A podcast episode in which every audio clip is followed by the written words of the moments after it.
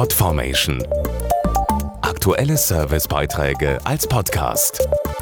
Regelmäßige Infos aus den Bereichen Service und Tipps. Das erledigt vermutlich jeder von uns regelmäßig. Alte Zeitungen und gebrauchte Kartons in die blaue Altpapiertonne oder den Papiercontainer werfen.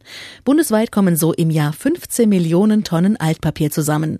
Eine ganze Menge wertvolles Material, aus dem am Ende wieder neues Papier gemacht wird.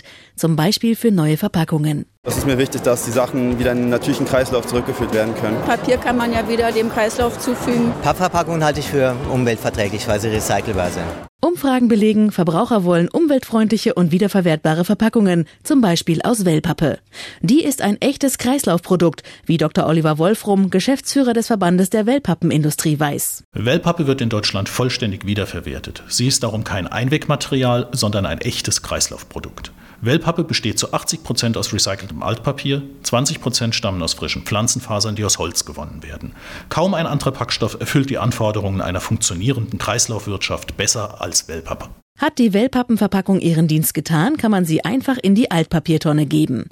Dann startet das Recycling nach dem Motto aus alt macht neu. Gebrauchte Wellpappe ist kein Müll, sondern ein sehr begehrter Rohstoff, mit dem weltweit gehandelt wird. Altes Papier und alte Papierverpackungen werden von den Entsorgern in Haushalten und Unternehmen eingesammelt und an Papierfabriken verkauft, die aus diesem Material Recyclingpapier herstellen.